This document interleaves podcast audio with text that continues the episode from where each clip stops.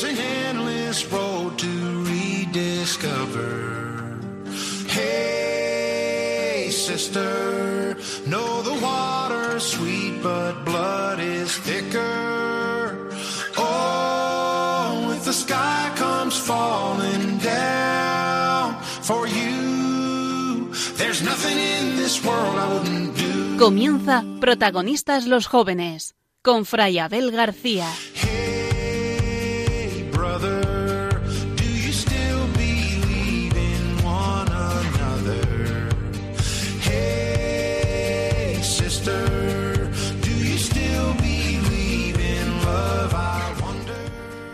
Cuentan que el joven Francisco, estando en una iglesia de Asís, se sintió interpelado hasta tal punto por el Evangelio que se proclamaba aquel día, el de la misión de los discípulos, que pidió al sacerdote que se lo explicara, descubriendo en aquel fragmento una llamada personal de Cristo que le revelaba su verdadera vocación y misión.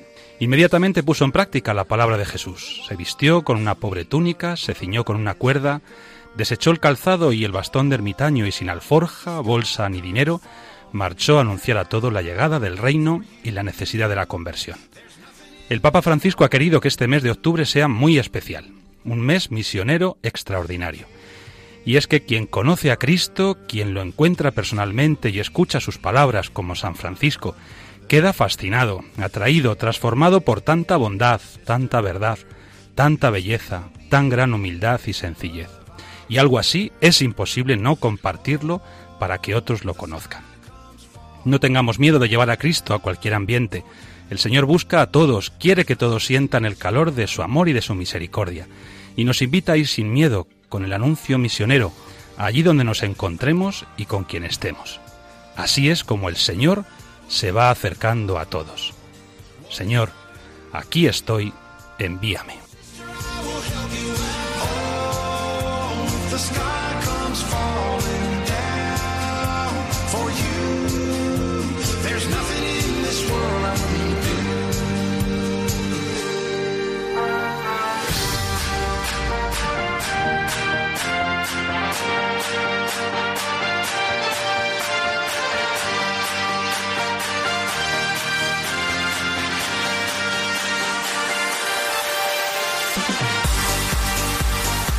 Buenas noches amigos, paz y bien. Bienvenidos a un nuevo Protagonistas los jóvenes con los franciscanos, aquí en Radio María, la radio de la Virgen. Soy el padre Abel García y como a un franciscano no le gusta estar solo, ya sabéis, os lo digo en cada programa, me acompaña una noche más el padre Juan Cormenzana. ¿Qué tal padre? Buenas noches. Buenas noches, Fray Abel. Muy contento. Sí, Parafraseando la entrevista que has hecho, aquí estamos, un año más, tercera temporada, ¿eh? tercera temporada. Para que luego digan que no existen los milagros. ¿eh? Nos han renovado. Se ve que lo hacemos más o menos bien. O no lo hacemos mal. o no lo hacemos mal, muy bien. Está con nosotros una noche más Javi Félix. ¿Qué tal, Javi? Hola, buenas noches a todos. Pues bien, con muchas ganas. Sí, Sí, sí, esta tercera temporada, pues con ilusión, como siempre. qué bien. Y tenemos a Coba Lamana, nuestra niña. ¿Qué tal, Coba? Muy buenas noches, pues muy bien. Encantada de un programa más aquí con vosotros y con nuestros oyentes ¿Qué fieles. tal van las clases? Pues bien, bien, Sí. no me quejo. ¿Es tu Muy último contenta. año ya? Mi último año ya por fin Bueno. y con muchísimas ganas. Venga, pues ánimo, ánimo. Y hemos recuperado a nuestro recién casado, a José Santos. ¿Qué tal? Buenas noches, Padre Abel. Pues muy bien, volviendo de muchas experiencias, pues tras la boda estuvimos de luna de miel en Costa Rica, disfrutamos muchísimo del viaje y de la cultura, y ahora pues de vuelta comenzando una vida con bastantes cambios y muy contento, la verdad. La verdad que muy bien. Qué bien, pues nos alegramos mucho de tenerte otra vez entre nosotros, aunque que conste que casi te quitan el puesto, ¿eh? Sí, bueno, tendré que defenderme. Es que tu sustituto lo ha hecho muy bien, francamente. Le mandamos un saludo a Dani Asenjo, que ha estado durante estos meses con nosotros y que volverá si Dios quiere. Y tenemos también en el control al padre Miguel Ángel Marcos. Buenas noches. No sé si nos oye. Bueno, sí, sí, estoy por ahí, aquí, muy eso. bien. y a Juanma Soto. Bien, os animamos a que os quedéis con nosotros durante la próxima hora. Tenemos, ya sabéis, muchas cosas que contaros. Eh, nos encanta compartir con vosotros, especialmente con los más jóvenes, aunque no solo, la alegría de la fe, la alegría de haber conocido a Jesús que vive y nos quiere vivos. Y esta noche, por estar en el mes de octubre, es el mes de San Francisco para nosotros franciscanos y también de otros santos de la orden franciscana, como por ejemplo la beata Mariana Mogas. eh, una fundadora de una congregación de franciscanas española. Y bueno pues tenemos un grupo de hermanas que son muy fieles nos escuchan desde León que son las hermanas franciscanas de la Madre del Divino Pastor así que les mandamos un saludo muy afectuoso. Bien, os dejo también nuestro correo para que os pongáis en contacto con nosotros y nos escribáis lo que queráis, ya sabéis, preguntas, comentarios, correcciones, protagonistas los jóvenes, 5 con número, arroba radiomaria.es. Repito, protagonistas los jóvenes, 5 con número, arroba radiomaria.es. Comenzamos con nuestro ratito de oración.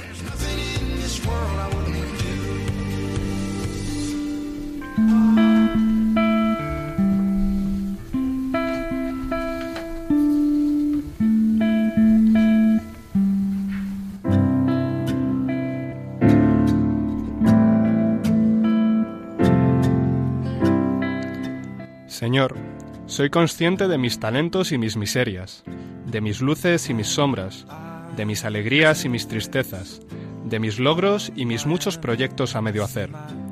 Señor, soy consciente de que me queda mucho camino por hacer, muchas cosas por vivir, muchas tareas por llevar adelante, muchas decisiones que tomar, mucho discernimiento para saber si tú eres mi principio y mi fundamento, si tú eres la belleza de mi vida si tú eres la verdad de mi vida.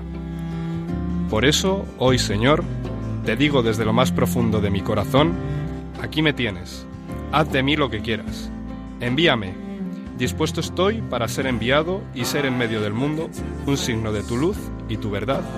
Amén.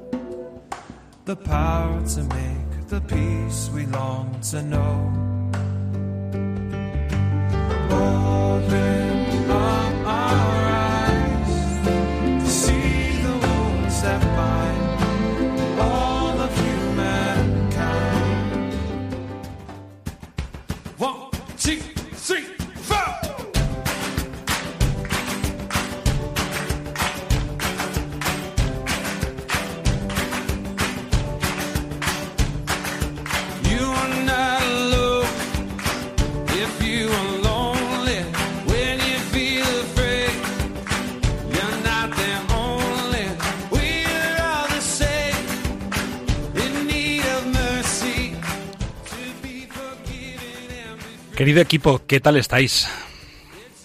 ¿Sí? Muchas ganas. Bueno, bueno. Que empezamos la tercera temporada y nuestros oyentes tienen que notar que estamos con ilusión y con fuerza, ¿eh? Con entusiasmo. Sobre todo José, además, que acaba de vivir una experiencia de esas que marcan, obviamente. Cuéntanos a ver cómo han sido estos primeros meses de casado. Pues bueno, eh, todo desde luego pues con mucha ilusión, pues cambiando en ciertas cosas, ¿no? Ya no es todo para mí, sino que piensas en, en los dos como un uno, entonces pues hay cosillas que cambian, ¿no? Eh, la alimentación cambia mucho, me he dado cuenta de lo valiosa que era mi madre. Pero bueno, la verdad es que me estoy quedando con una figura espectacular. ¿Quién es el que mejor cocina de los dos? Ninguno. O sea, que tiráis mucho de comida precocinada. Pues, pues por desgracia Ay, sí es señor. de momento porque nos cuesta mucho organizarnos con tiempos, con, con todo, con fregar. ¿Estás en esa fase de los tuppers de mamá o todavía no? Sí, sí, bueno, eh, estoy en esa fase que será perenne. O mira, tú te vas a comer con tu madre y yo me voy con la mía. De Eso también lo hacen mucho. de momento lo hemos asentado los fines de semana, un día su familia y otro día la mía, para así tener comida para toda la semana. Qué bien. Bueno, pues nada, hemos celebrado a San Francisco hace ya unos días porque hoy estamos a día 15, además celebramos una gran santa, Santa Teresa de Jesús. Pero bueno, el mes de octubre es el mes eh, franciscano por excelencia. Padre Juan, cuéntanos cómo has vivido la fiesta de nuestro Padre San Francisco de Asís. Pues lo hemos vivido muy bien, en primer lugar en, en el colegio, allí donde estamos eh, en la misión, pues un día de fiesta con todos los chavales, desde los más pequeños hasta los mayores de bachillerato, un día que empieza desayunando juntos chocolate con porras, Mm. de tal manera que los niños ya perciben que es un día especial. Y luego tenemos la Eucaristía, por supuesto, que es el, el, acto central. Y luego un montón de juegos en los que los mayores preparan juegos para los pequeños. Y los pequeños se lo pasan. La idea de estar con los mayores del cole, vamos, les hacen los más importantes del mundo. Anda. Y los mayores que cuidan de los pequeños también. Eh, se despiertan ellos algo precioso, ¿no? También recordando las etapas, eh, años pasados, cuando era, ellos ya eran pequeños. Ajá. Y estaban en, la misma, en el mismo lugar. Anda, qué bonito, qué bonito. Bueno, el mes de San Francisco de Asís, jo, qué, gran hombre, ¿verdad? Qué gigante. Y cómo sigue inspirando después de tantos siglos, ¿no, Javi Félix? Mm.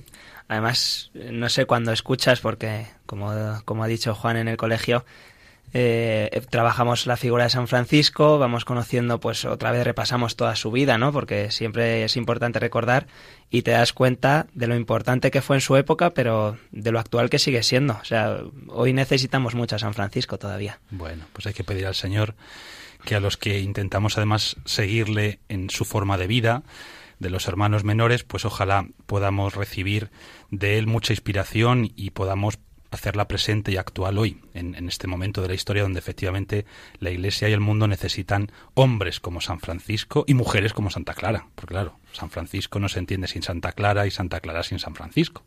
Y además, Padre Abel, haciendo referencia a la entradilla, para que veas que he hecho los deberes, ha habido un momento en el que has comentado eh, la, el cambio de la túnica por el hábito, ¿verdad? Ajá. Y me has recordado el fresco de Giotto de la Basílica, donde Francisco pues le entrega la túnica a un pobre, ¿no? En ese proceso de cambio. Sí. Y la verdad es que a todos los que nos escuchan, pues les recomiendo ir a ver estos frescos porque, bueno, tuve la suerte de que me los explicaron en su día y, bueno, yo creo que refleja la esencia de Francisco, todo el cambio, pues de una forma que seguramente tú entiendes mejor que nosotros, bueno. pero pero que refleja muy bien y hace sentir, hace sentir. Qué bien.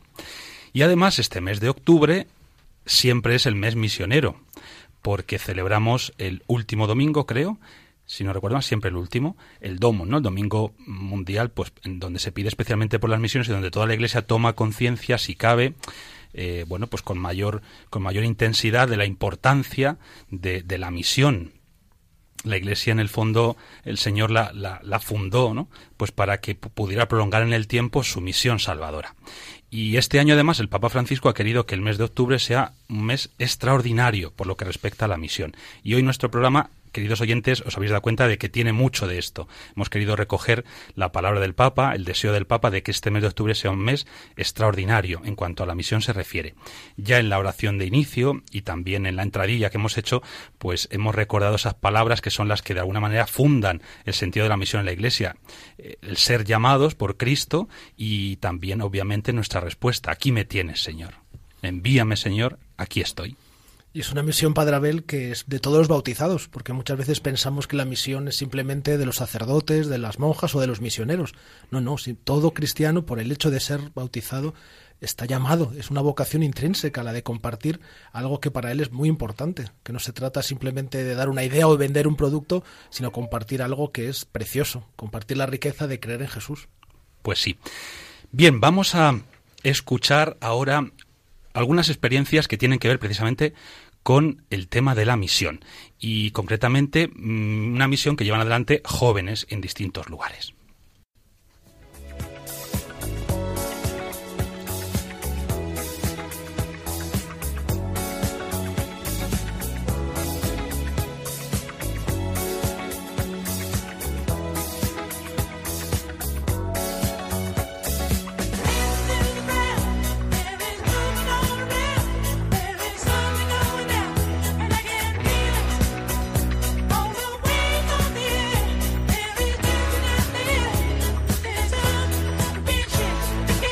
Bueno, a ver, ¿a qué os suena esta música? Creo que ninguno de nosotros la hemos bailado, ¿eh? Ya no, es un poco más vieja. Bueno, Juan seguro que sí. Uy, por favor. Pero reconozco que estábamos todos Ay, Fray aquí... Juan, por favor. No, no, me voy a retirar del programa, ya protagonista de los jóvenes. bueno, yo creo que todos conocemos esta canción, ¿verdad? Sí, sí, sí. Bien, pues no sé si tenéis planes para este viernes.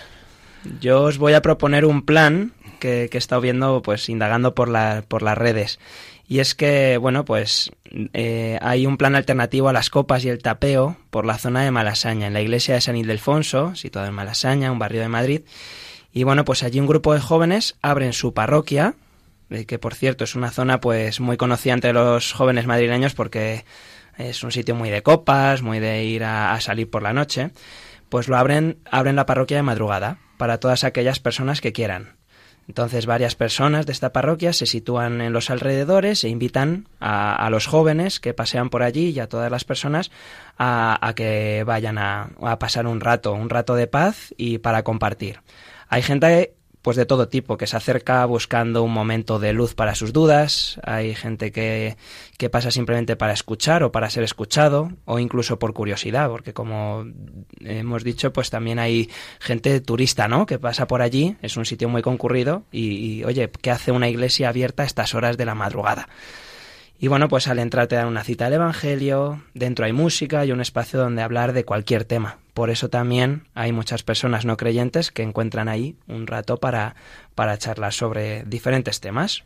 Y se ha convertido en un lugar que aglutina a todo tipo de personas, a estar juntos, a estar hablando de temas que habitualmente no se pueden, eh, pues en sus grupos y, y, por supuesto pues a conocer la palabra de Dios en este momento la cual pues estando atentos y abiertos a ella como bien sabemos aquí pues puede iluminar muchas oscuridades dentro de la vida de las, de las personas ¿Qué os parece esta propuesta así de evangelización nocturna? Pues a mí me parece toda una misión, además en la zona en la que está, la hora que es. Bueno, me parece que estos jóvenes que se dedican a ello eh, dan testimonio ya solo con, con el de estar mm, un sábado por la noche allí, dedicándose, viernes por, la, noche, perdón, eh, dedicándoslo no a ellos mismos, ¿no? que podrían estar cansados y irse ellos mismos por ahí, y se dedican pues a los demás, a dar testimonio de, con su vida de Jesús para que pues muchos jóvenes que no hayan oído hablar de Jesús pues sepan que, existe y, y que les espera en la iglesia. Además, yo creo que es reflejo de esta iglesia en salida que nos pide constantemente el Papa Francisco.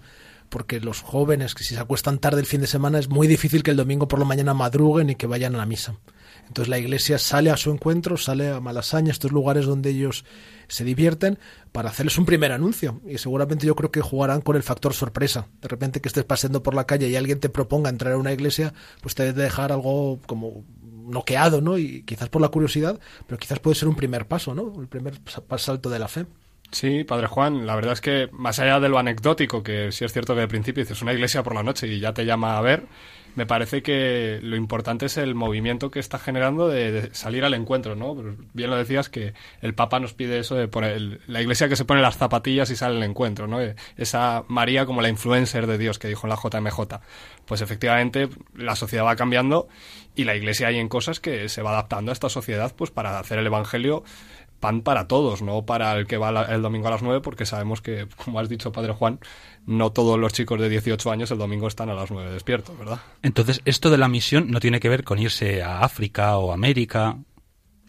No, vemos que no. Vemos que hay gente que hace misión aquí, en, nuestra ciudad, en este caso, ¿no? En Madrid, pero seguramente en, en todas las ciudades de, España y, y, del mundo, pues está la Iglesia eh, proponiendo misión allí donde está y quizá haga mucha más falta no digo que no haga falta en África y en América, por Dios, pero que ahora mismo aquí en Europa, en Occidente en general, también es muy necesario. Y quizá es más difícil incluso, porque aquí, bueno, pues venimos de una tradición que ha sido cristiana hasta hace nada y bueno, pues es muy difícil porque en general no sé si es vuestra experiencia, pero como que cuando te acercas eh, a un joven de hoy, pero no solamente a un joven, quizá a una persona de mediana edad, pues como que esto ya les, les suena algo sabido. Ah, bueno, sí, esto es lo de los católicos, ¿no? La misa, tal, no sé qué. Y como que hay mucho prejuicio, ¿no? De primeras para, para acoger, ¿no? A alguien que te viene a proponer pues algo como esto que estamos ahora mismo, de lo que estamos hablando. Eso pasa, pero yo creo que quizás con los más jóvenes eh, no se llega a tal extremo. Es decir, yo creo que la última generación, los, los Z, eh, no han conocido la, la, fe, ¿no? porque seguramente sus padres ya la han, la han abandonado, la han rechazado y no han, no han, sido capaces de transmitir la fe a sus hijos. ¿no? Entonces quizás los más jovencitos viven en una ignorancia, en, una, en un terreno virgen que hacen que la evangelización sea un poquito más fácil, porque al menos no hay esos prejuicios, al menos son los más jóvenes, en mi experiencia un poquito con la gente de bachillerato o primeros años de carrera. Entonces es más fácil y, más necesario todavía hacer ese primer anuncio porque muchos no han oído hablar de Jesús ni del Evangelio. Entonces que alguien les anuncie una buena noticia, que son amados por Dios y que su vida tiene un sentido que muchos de ellos se quedan sorprendidísimos porque es la primera vez que les escuchan. Esto es verdad, que quizá no tengan tantos prejuicios, pero la imagen en general que tienen de la Iglesia o de los sacerdotes o de lo que ellos asocian ¿no? con, con el cristianismo no es buena. Especialmente porque si les llega a través de las series de Netflix o de otro tipo de, de intermediarios, pues ya sabéis, yo bueno, no las veo, pero en general, por lo que me cuentan, no suelen dar la mejor imagen del mundo. Pero justamente la fortaleza de esta experiencia es que son los jóvenes los que salen a la calle a buscar a otros jóvenes. Sí, esto es verdad. Es decir, están los sacerdotes, pero están en la iglesia por si quieren hablar con ellos o si alguno se quiere confesar, pero ellos no están directamente en primera línea. Yo creo que la fuerza de estos métodos son que son los jóvenes los que evangelizan a los jóvenes. Porque evidentemente si ven a un cura por la calle, a una monja, pues evidentemente porque les va a decir, ¿no?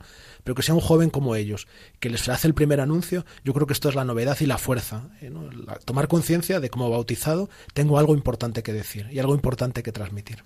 Lo vemos como novedad, pero que a lo mejor eh, iniciativas como esta lo que hacen es darle normalidad a las cosas, de lo que de, decías, Padre Abel, eh, pues eso muchas veces no lo conocen y esto es una forma de, bueno, pues que conozcan y que vean que, la parroquia forma parte de los barrios, ¿no? Eh, muchos barrios se han construido alrededor de las parroquias y bueno, pues es importante que, que, la gente conozca que la parroquia suele ser un, pulmón, ¿no? O el corazón del barrio. Pues yo creo que es importante darle normal, normalidad, que estén abiertas, que puedan pasar, que puedan hablar. Yo creo que es importante para todo tipo de personas. ¿Recordáis aquello que dijo el Papa en la exhortación La alegría del Evangelio? Que soñaba con una iglesia eh, donde los métodos, los lenguajes, los horarios cambiaran. Yo creo que esto va también mucho por ahí, porque quizá todavía nuestras parroquias tienen horarios pues de otra época para otra época, para otro tipo de gente, donde se supone, bueno, pues que sí, los que van a venir se organizan para buscar ese momento y venir a la misa o a cualquier otro tipo de iniciativa, ¿no? Que se, que se ofrece desde la parroquia. Pero quizá, bueno, pues hay que, hay que plantear otro tipo de horarios, teniendo en cuenta también las personas a las que queremos llegar y quiénes son los principales destinatarios, en este caso los jóvenes, que como dijo el Papa, no son el futuro de la Iglesia, sino el presente el presente, pero hay que cuidarles. Y efectivamente los jóvenes están donde están y a las horas que están. Y muchas veces, bueno, pues quizá nosotros, repito, seguimos con, con horarios que son más propios de otra época. No sé qué os parece. Es verdad que también es muy difícil luego que a un sacerdote se le pida que después de haber estado todo el día, pues eso, ¿no? Para arriba y para abajo, eh, bueno, pues eso, llegue también la noche y tenga que estar hasta las tantas de la madrugada. Pero bueno, habrá que organizarse bien. Es difícil, pero es un reto. Y ahí tenemos que estar también los jóvenes dispuestos, ¿no? Porque esa fuerza a lo mejor tiene que recaer más en nosotros que pues que en las personas que formaron ya parte de, la iglesia y formaron su iglesia, pues ahora nos toca a nosotros. Y a lo mejor pues uno de los retos es este. Jóvenes que evangelizan a otros jóvenes.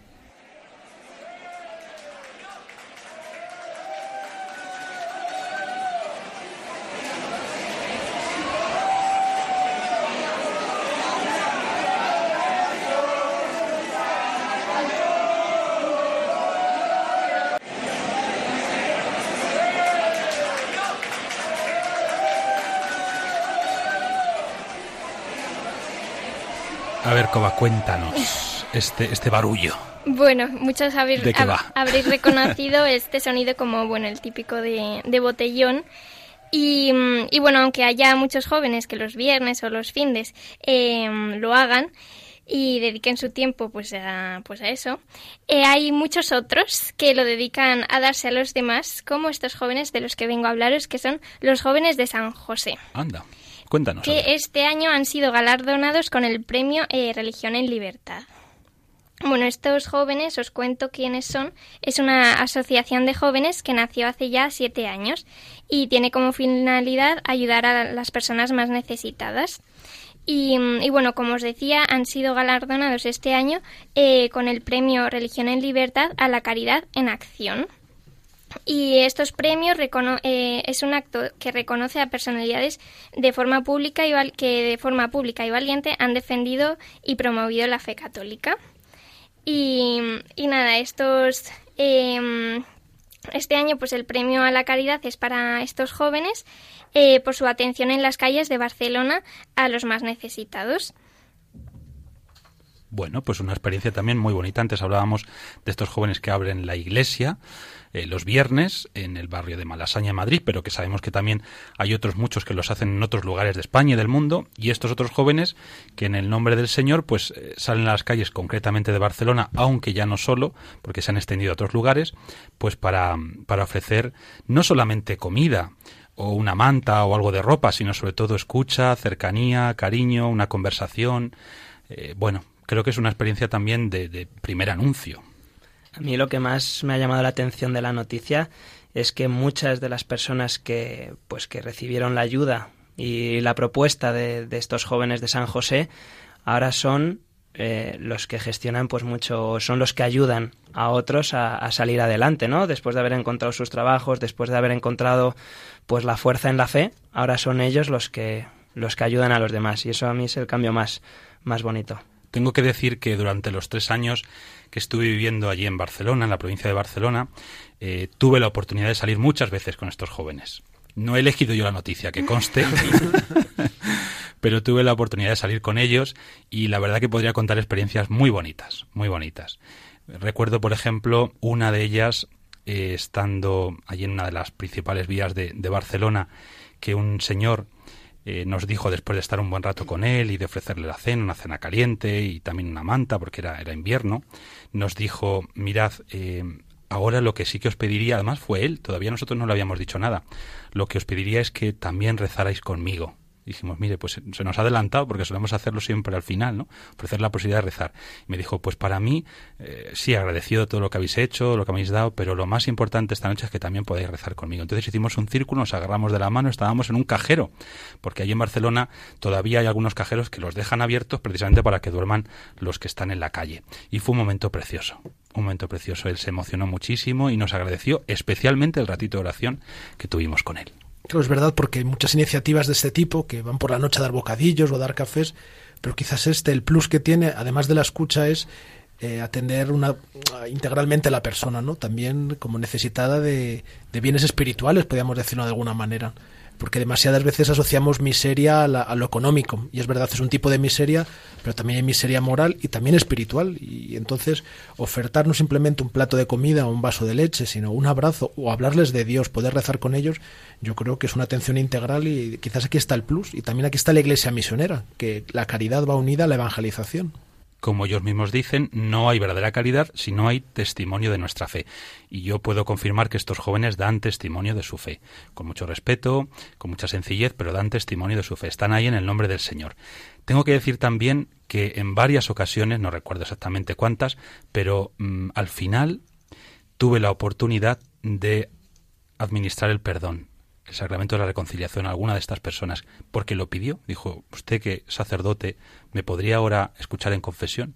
Imaginaos, ¿no? En un cajero automático a las 2 de la mañana o a las 3, porque estábamos más o menos hasta esa hora, y estar escuchando una confesión, además historias tremendas. Recuerdo la de un chico que salió de la cárcel, hacía muy poquito tiempo que había salido de la cárcel, con una historia dolorosísima, y, y fue para él, tal y como me dijo al final, eh, hoy empiezo a vivir algo nuevo, una vida distinta. Esto era lo que necesitaba.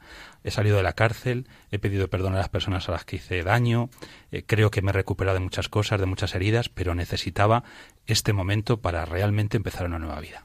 Yo no sé qué pensáis vosotros, pero a veces siento que en las actividades caritativas de la Iglesia, que son fundamentales, eh, a veces echo de menos el anuncio explícito de Jesús y del Evangelio no se trata de hacer proselitismo simplemente, ¿no? Pero porque a veces nos contentamos con pagar las facturas de la luz, eh, que está muy bien, es necesario, pero sin anunciar al que es la luz del mundo. O porque damos eh, comida que es necesaria cuando no anunciamos al pan, al pan de vida. Eh, a veces no sé si tenemos vergüenza o somos demasiado respetuosos. Ya os digo, sin caer en un proselitismo, porque las necesidades están ahí, ¿no? Pero no sé qué pensáis. Pues sí, además mm, parte de la gran labor de estos jóvenes he estado viendo es que mm, pues no solo se ciñen a estas salidas, sino que como parte de la labor evangelizadora tienen un canal de YouTube.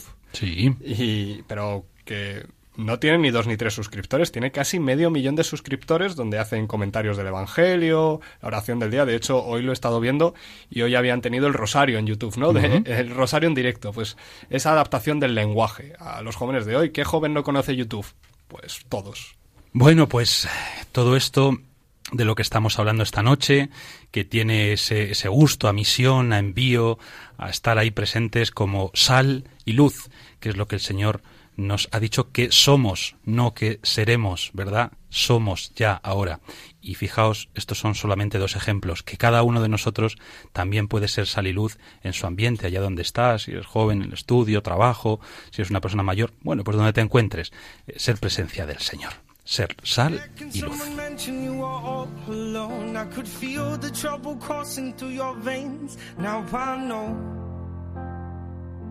It's got a hold. Just a phone call left unanswered had me sparking now. These cigarettes won't stop me wondering where you are. Don't let go. Keep a hold.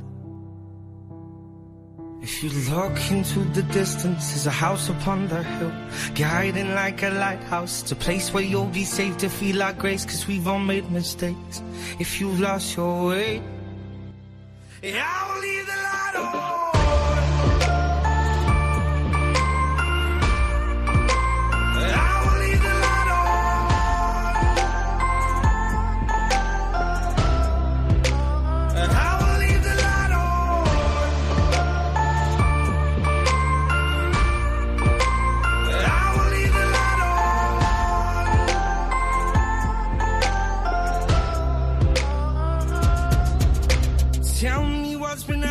What's been on your mind. Lately you've been searching for a darker place to hide. That's alright. But if you carry on abusing, you'll be robbed from us. I refuse to lose another friend to drugs. Just come home. Don't let go. If you look into the distance, there's a house upon the hill, guiding like a lighthouse. It's a place where you'll be safe to feel our grace, cause we've all made mistakes. If you've lost your way, I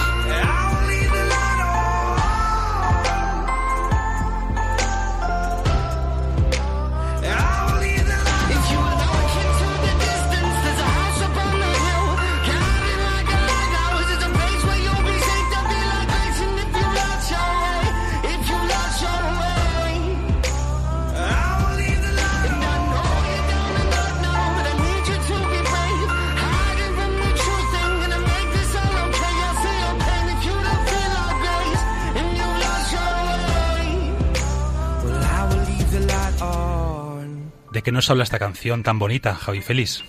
Bueno, pues nos habla yo creo de, algo que hemos estado hablando, de dejar la luz encendida. Yo creo que tiene mucho que ver con la iglesia de hoy en día, de, de estar presentes en el mundo, pues dejando una luz encendida para todo aquel que lo necesite y en el momento en el que lo necesite. Cómo la iglesia puede ser y lo es, una luz en medio de la noche, esa luz que ilumina y que se convierte en un faro, eh, bueno, pues que, guía, ¿no? y que orienta.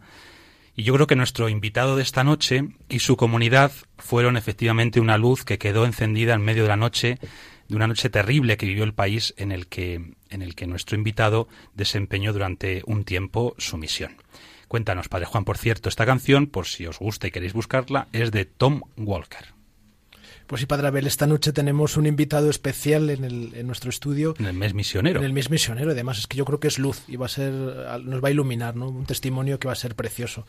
Como decía, nos acompaña en el estudio el padre Eleuterio Evita Role. Nació en 1977 en Bata, en, Guinea Ecuatorial. Ingresó en los salesianos en el año 1997 y fue ordenado sacerdote el año 2008. Ha sido responsable de, las comunidades, colegios y párrocos en varias ciudades de Guinea Ecuatorial, su país natal, y ha vivido seis años, fijaos, en la República Centroafricana, como director responsable de varios colegios, en una, época, en una etapa tremenda, en la que tocó vivir la peor guerra que sufrió el país. Y desde hace un año, no hace ni casi ni un año, va a hacer un año la semana que viene, se encuentra en Madrid, donde está haciendo estudios de Derecho Canónico en la Facultad de San Damaso. Yo creo, Padre Abel, que va a ser una entrevista que no nos va a dejar indiferentes. Buenas noches, padre Leuterio. Buenas noches y muchas gracias por la invitación, ¿eh? Contento de poder compartir con vosotros y con los jóvenes que nos escuchan, pues mi experiencia como sacerdote y como misionero también un poco. Qué bien, pues nosotros también muy agradecidos de que puedas estar esta noche con nosotros. Eh, padre Leuterio, cuéntanos un poco mm, tu historia vocacional.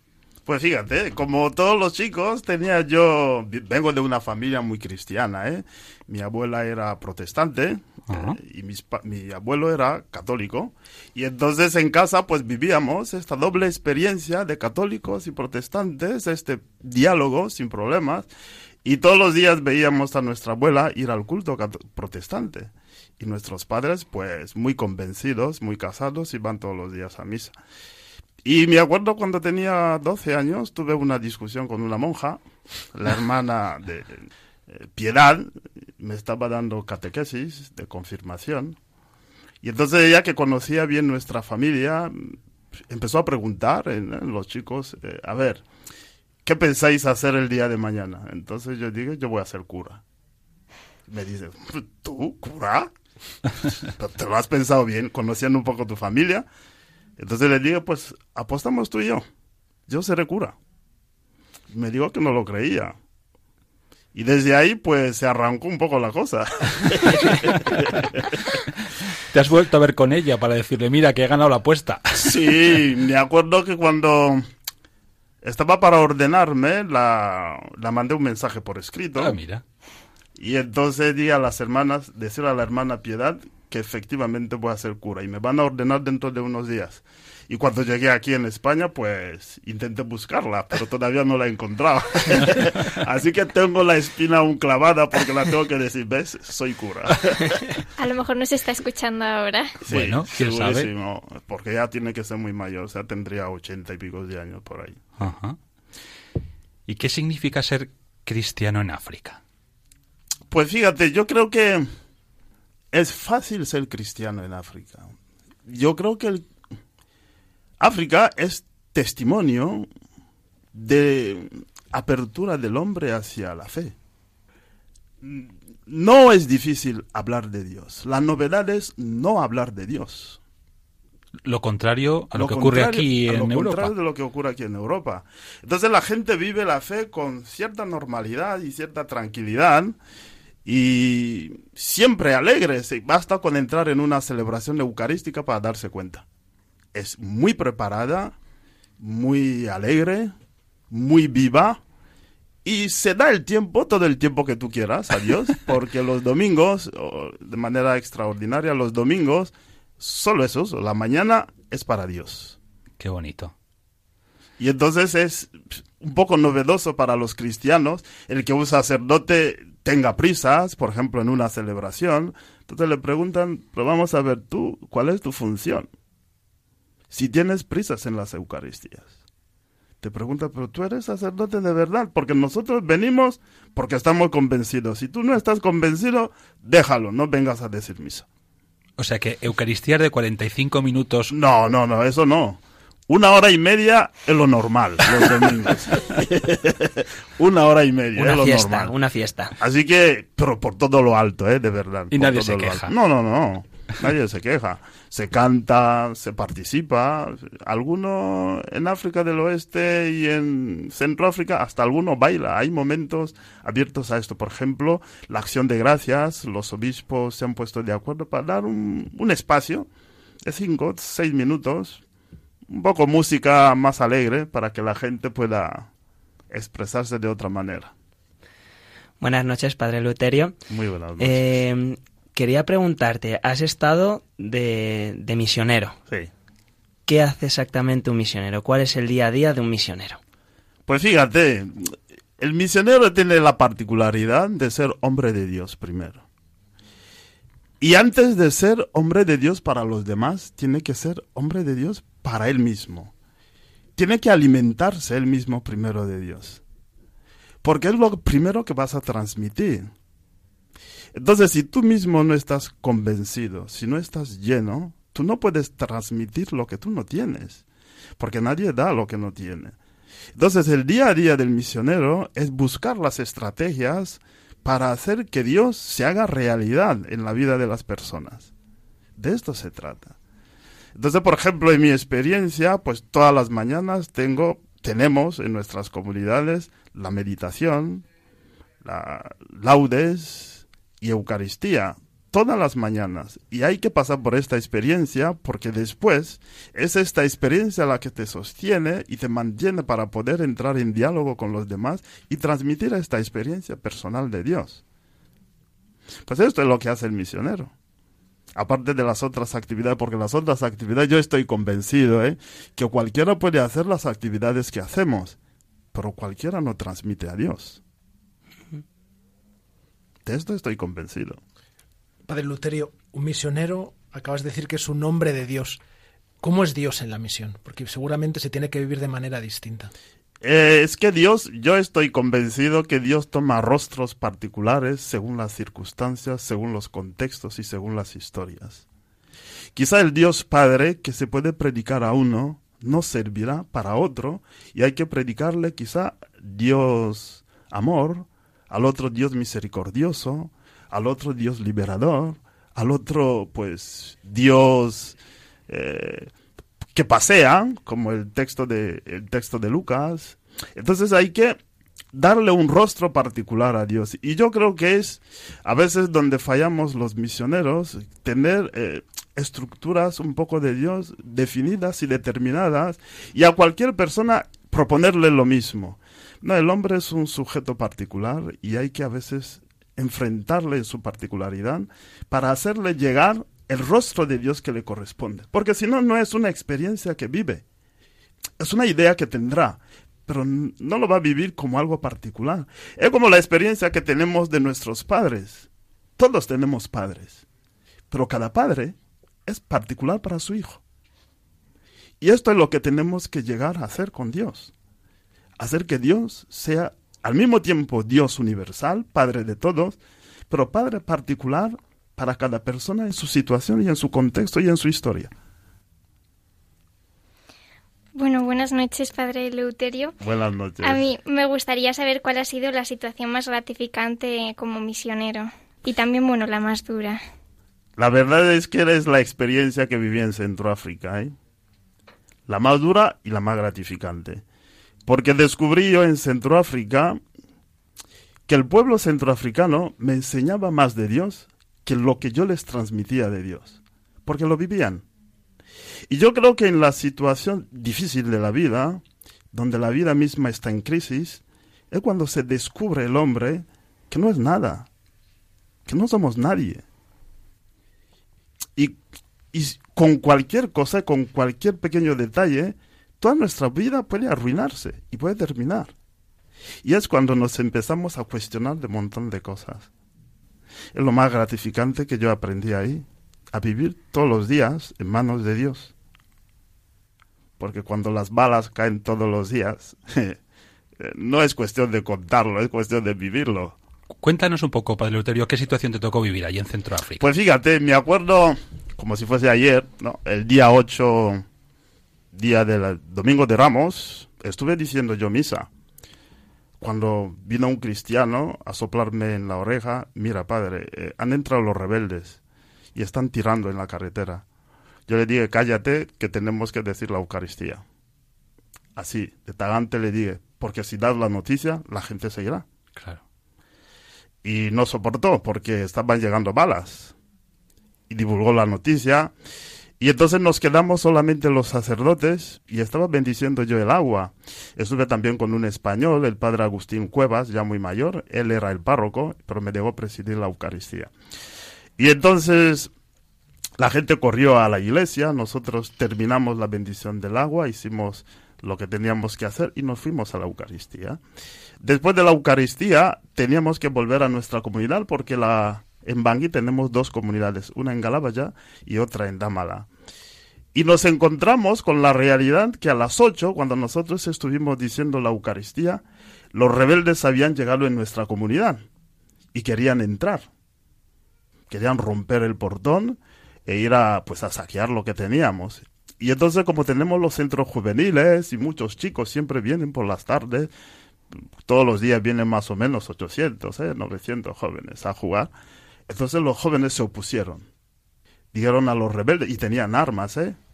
eh en las casas de los padres vais a pasar si nos matáis a todos. Caso contrario, aquí no pasáis. Y por ese primer momento, así se salvó nuestra casa. Y estuvimos ya comiendo a las 2, 3 de la tarde y empezamos pues a charlar, ¿no? Como hermanos y tal, comentando cosas de guerras y tal. Y yo, pues como era el responsable de la comunidad, les dije a los hermanos, mucho comentario estáis haciendo aquí, pero ninguno de vosotros, que yo sepa, ha vivido la experiencia. A mí me gustaría que lleguen aquí los rebeldes y que nos toquen un poquitín para que aprendamos y que cuando demos testimonio sepamos de qué estamos hablando. Porque son comentarios los que estamos haciendo aquí. Y la verdad que fue como una gracia de Dios. Diez minutos después escuchamos en el portón un golpe grave. Dijimos, ¿y eso qué es? Y yo dije, así bromeando, porque bueno, yo soy muy de bromas, ¿no? Y tal. Les dije, quizás son ellos. Hay que prepararse ya y teníamos toda la comida allí preparada y tal, empezábamos a comer. Un golpe, dos, tres, y estaban intentando abrir el portón. Y como el portón era sólido, utilizaron una camioneta, una doble cabina, y abrieron el portón. Entonces salimos el economo, el padre León y yo a la puerta, abrí la puerta de la comunidad venían 40 militares armados. Entonces yo salí con el otro hermano salesiano y les dije, podéis coger todo lo que queráis, por, por favor, no toquéis a las personas, que las personas son más importantes que todo lo que tenemos. Vosotros llevad todo lo que queráis. Y en ese momento uno me dio un golpe con la culata de, de su arma y le dije, eso no, porque yo soy cura. Coja lo que quieras y te lo voy a dar con mucha alegría, pero las personas respetarnos. Y entonces entraron en casa, llevaron todo lo que quisieron, nos vaciaron todo lo que teníamos. Y querían ir a nuestras habitaciones. Y teníamos un hermano joven, Sergio, un camerunés, eh, y empezaron a preguntar a ver quién es el responsable aquí, empezar a rezar Dios de mi alma. Ya llegó mi hora. y preguntaron a un hermano centroafricano que teníamos, el responsable quién es.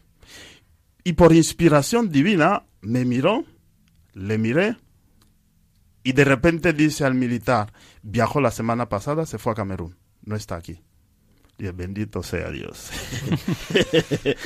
y empezaron a mirar, como yo estuve en un pantalón corto con chancletas y tal, muy simple, y encontraron al otro hermano joven, porque era, era joven, estaba en formación y tal. Él estaba bien vestido, con chaqueta y tal, y estaba más gordo, robusto. Dijeron, pues este es el responsable. Y le cogieron con dos armas, dos pistolas. Una a la izquierda, otra a la derecha. Le dijeron, a la habitación tuya.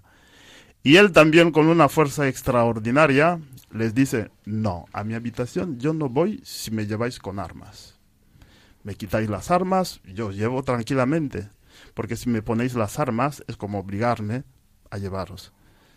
Entonces dijeron, no, no, no, no, no, tú nos llevas donde te estamos diciendo. Y dice, no.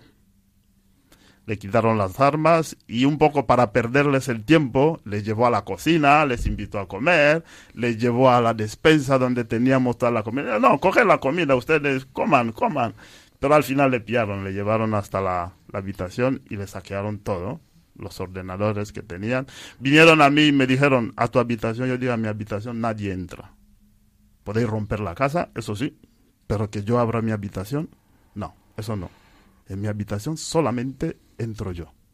Y un poco enfadados y tal, cogieron al centroafricano que tenían, teníamos en casa, un sacerdote, y dieron un disparo al lado de su oído y se quedó sordo. Le tuvimos que evacuar después de, de un mes a Camerún y estuvo unos meses porque ya tenía problemas de, de oído, ¿no? Y así fue. Después de dos horas de tenernos ahí eh, casi maltratándonos, nos pedían dinero. Y por suerte yo había hablado con el economo nuestro y le dije, mira, segurísimo que esta gente va a llegar aquí, mejor es que guardemos el dinero. Y teníamos bastante dinero en casa, hicimos un agujerito y cavamos la tierra al lado y en nuestras oficinas digamos 100 mil, 100 mil, como 100 euros, 100 euros, ¿no? Y cuando pidieron con mucha seriedad el dinero, porque nos decían, si no nos dais el dinero, matamos a uno de los hermanos. Entonces les llevamos a las oficinas. Yo abrí mi oficina y dije, coger todo lo que hay. Y había 100 euros. Y cogieron. En la oficina del economo también cogieron. Padre Luterio, es tremendo lo que estamos escuchando y lo que nos estás contando, ¿no? Y cómo se evangeliza en, en situaciones tan complicadas, ¿no? Y además que San Juan Bosco forma parte de vuestro carisma, la alegría. ¿Es posible mantener la alegría incluso en estas situaciones tan dramáticas y tan complicadas? Yo creo que sí. Sí, sí. Porque lo más importante que tenemos es la vida. Y cuando se tiene a Dios, pues es posible mantener la alegría y nosotros la tuvimos que mantener porque después de esta experiencia realmente tuvimos una afluencia de la gente que buscaba seguridad y tuvimos 60.000 personas. 60.000 personas acogidas Sí, sí. allí en vuestra Acogida casa. en nuestra casa. Desplazados de la guerra. Sí, sí, sí, desplazados de la guerra, en busca de seguridad, en busca de la palabra de Dios. Y con esta gente, ¿qué hacíamos? Para mantenerles un poquito gente viva y alegre, por las mañanas teníamos oración, buenos días, una pequeña palabra de Dios comentada por el sacerdote. Y la gente les veías alegres. Vivíamos en guerra todos los días porque se tiraba, pero la gente vivía con una cierta alegría, con un cierto optimismo. Padre Eleuterio. Y en estos casos, efectivamente, evangelizar a lo mejor, bueno, en África, donde la gente es ya tan vital de por sí, pero mm, es cierto que, por ejemplo, para misioneros europeos, o incluso para en tu caso, ¿no? Sí. Eh, lo que se dice que los misioneros nunca se marchan del país, sino que son los que permanecen al lado de la gente, al lado del pueblo. Sí, es verdad, es verdad porque yo me acuerdo cuando estuve en Centroáfrica, ¿no? Eh, mi embajada, la Guinea Ecuatorial, mandó el avión para venir a buscar a, a los ciudadanos guineanos y tres veces llegó el avión. Me llamó el embajador, vino hasta mi casa y yo le dije, yo no he venido aquí por el gobierno guineano.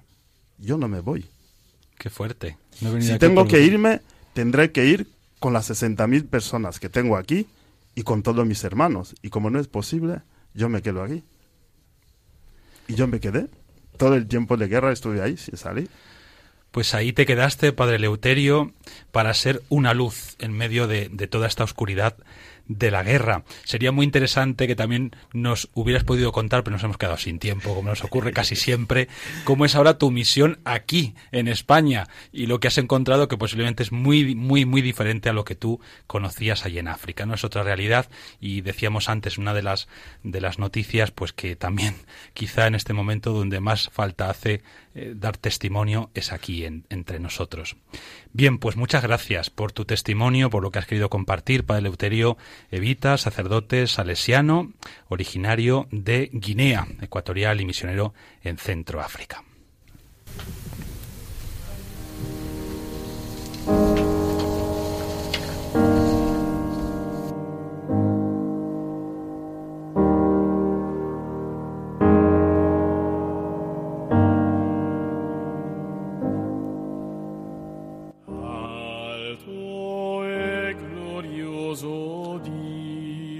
Padre nuestro, tu unigénito Jesucristo, resucitado de entre los muertos, encomendó a sus discípulos el mandato de ir y hacer discípulos a todas las gentes.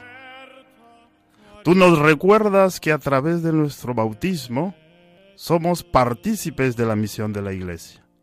Por los dones de tu Santo Espíritu, concédenos la gracia de ser testigos del Evangelio, valientes y tenaces, para que la misión encomendada a la Iglesia, que aún está lejos de ser completada, pueda encontrar manifestaciones nuevas y eficaces que traigan vida y luz al mundo. Ayúdanos a hacer que todos los pueblos puedan experimentar el amor salvífico y la misericordia de Jesucristo. Él que es Dios y vive y reina contigo en la unidad del Espíritu Santo por los siglos de los siglos. Amén.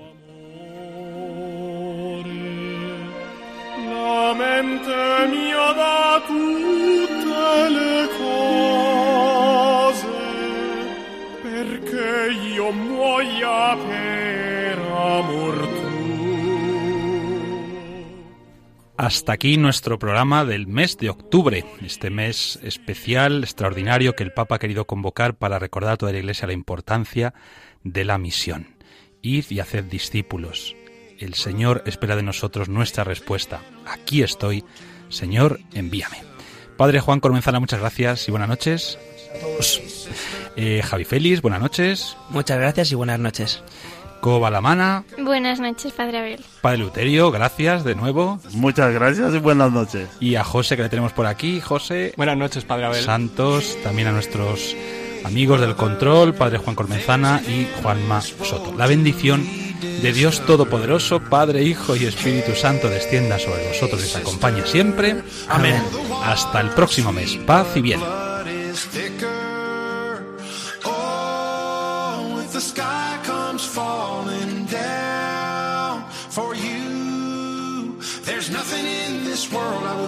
Han escuchado Protagonistas los jóvenes con Fray Abel García.